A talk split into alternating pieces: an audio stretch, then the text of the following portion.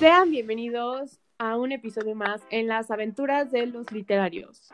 Para nuestros nuevos oyentes, este podcast está conformado nada más y nada menos que por unos estudiantes de prepa que dicen que somos amantes de la literatura, aunque en realidad hemos leído muy poco a lo largo de nuestra vida.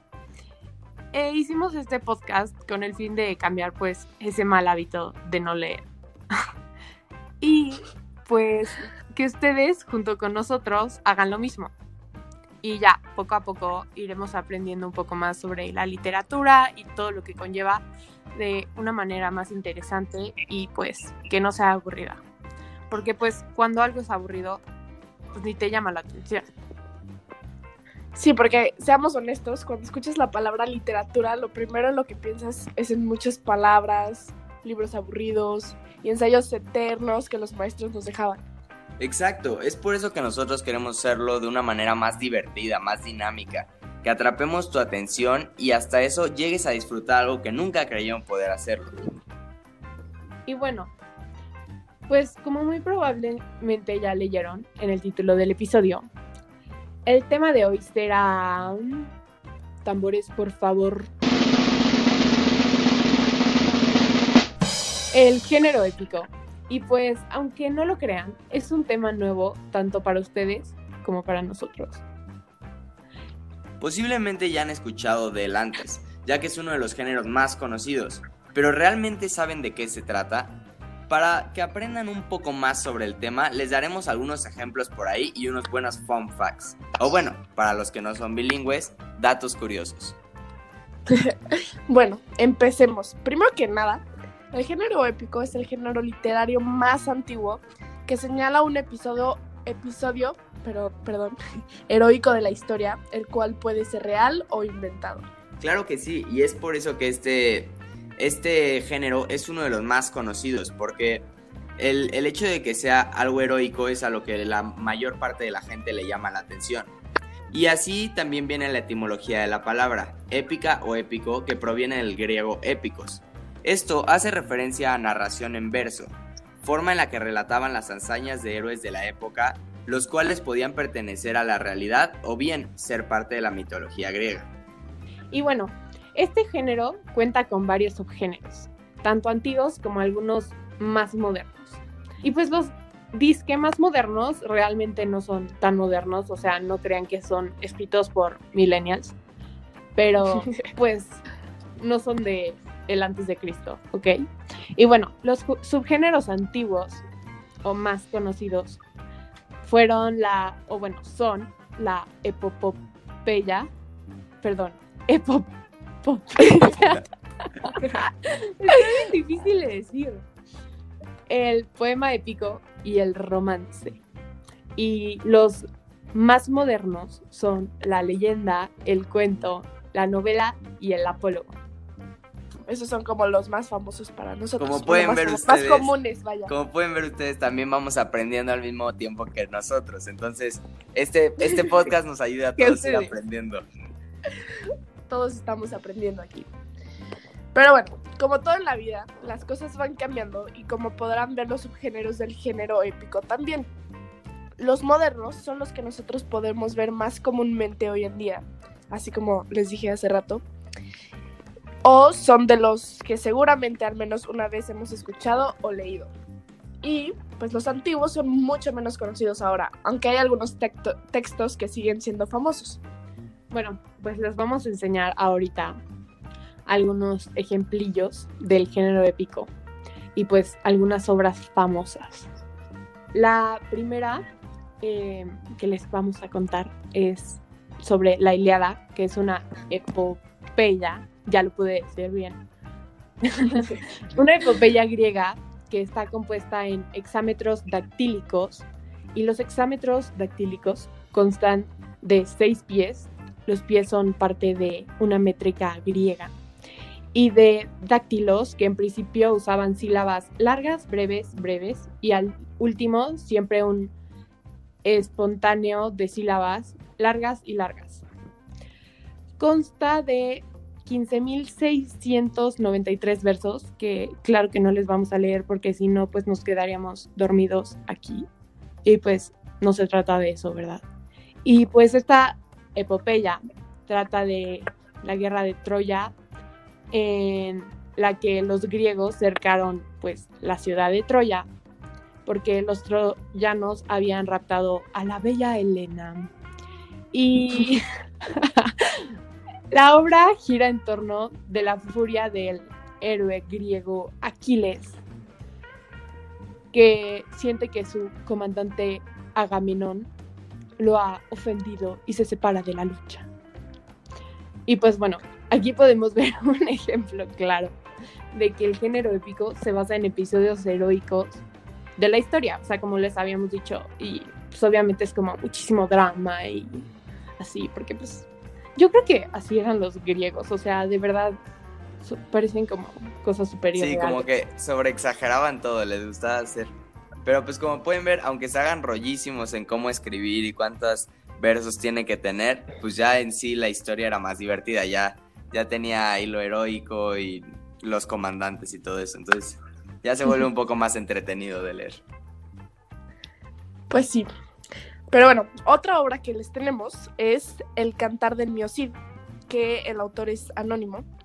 Pero bueno, esta es la primera obra narrativa extensa de la literatura española en una lengua romance. Consta de 3.735 versos. Esta es mucho más corta que la que dijo Rey. Y este, bueno, 3.735 versos anisosilábicos. Esto es que no tienen el mismo número de sílabas. Y bueno, relata hazañas heroicas inspiradas en los últimos años de la vida del caballero español don Rodrigo Díaz de Vivar. O sea, también otro drama heroico de la época ah. densa. Sí, como, como pueden ir notando casi todos los, los cuentos heroicos empezaban con un drama, porque pues, si no, la historia ya no hubiera sido tan entretenida de pues leer. Claro, tiene que haber drama y sangre para que hayan héroes. Seguramente hay. Siempre, siempre, siempre tiene que ser un poco más exagerada las obras para que guste a la gente. Y sigue siendo lo mismo hoy en día que con las películas y todo lo que sigue siendo como representar, sigue siendo exagerar todas las historias y así. Sí, obvio. O sea, yo creo que hay un buen de cosas inventadas por ahí. O sea, ¿ustedes de verdad creen que sea real eso? Yo no. La verdad. No, no, no, para nada. Le echan. Les inventan sus tacos. la mitad de las cosas. Sí, exacto. Le echan su salsa a sus tacos. Así como los chismes mexicanos, así eran los chismes. De Griegos y todas las historias que se contaron, sí. El buen Homero ahí se echaba sus chismes así como las señoras de, de los pueblitos. Literal, así, así salieron todas las historias. Todos les metían a un héroe así de la nada y ya. Sí. Pero pues bueno, tenemos otro y el último ejemplo que vamos a dar por hoy. Y es el, almohada del, el, almohadón de las plumas. Este fue escrito por Horacio Curiga. Quiroga, bro. Quiroga. Quiroga, perdón, perdón. Pues aquí andamos todos aprendiendo. Este fue escrito por Horacio Quiroga y bueno, ese cuento se trataba de perteneciente al... Ese es un cuento que era perteneciente al libro, Cuentos de Amor, de Locura y Muerte, publicado en el año 1917. Lo que nos dice que relativamente es una obra moderna. Si consideramos que los otros géneros este, llevan muchísimos más años, ¿no? Porque 1917 pues no es lo más moderno que se podría decir ahora, pero... El tema central del cuento es la muerte inexplicable de Alicia, la protagonista, víctima de un animal extraño que vive en su almohadón de plumas. Es un cuento que seguramente han leído o escuchado alguna vez por ahí, porque este es bastante famoso y pues se considera moderno porque el 1917 sigue siendo algo moderno para los años que hay de escritura y literatura. Pues sí, o sea, como yo les decía al principio, o sea, no es algo como escrito por un millennial o no sé, por alguien de la generación como de nuestros abuelos o algo así. Sí, no, no, ni siquiera es algo escrito como por Alexander, o sea, sí es moderno, pero, pero no llega al punto de, nuestro gran escritor Alexander, es más atrás. Exacto, exacto. Por, pero ustedes, la verdad, ¿habían escuchado de esta obra alguna vez o no? Mira, la- el, el nombre sí me suena, el almohadón de plumas, pero la verdad es que no sabía ni de qué se trataba ni, ni quién lo había escrito. O sea, sí, sí había escuchado algo, pero no, la verdad no mucho. Creo que No, ¿saben?